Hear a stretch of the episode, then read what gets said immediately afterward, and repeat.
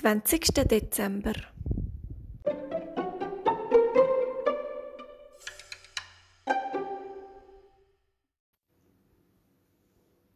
Schon bald ist auch die letzte Kiste sicher im kleinen Haus bei der grossen Tanne gelandet.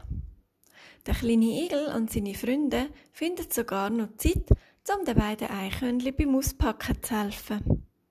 Eine Kiste ist bis oben mit Büchern gefüllt. In einer anderen stecken lauter Pinsel, breite, schmale, dicke und dünne.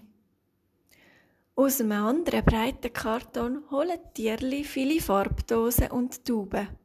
Und dann packen sie auch noch zwei grosse Staffeleien aus. Der Freunde stockt fast den Schnuff, wo der Has die grösste Kiste öffnet und ein wunderschönes Gemälde rausholt, auf dem er eine Heichhörnli-Familie sieht. Du bist ja ein ganz großer Künstler, rief der Has bewundernd. Wie schön! Ich male einfach gern, sagt das Eichhörnli bescheiden und stellt das Bild gerade auf der grossen Staffelei auf. Und am liebsten male ich Bilder von Freunden.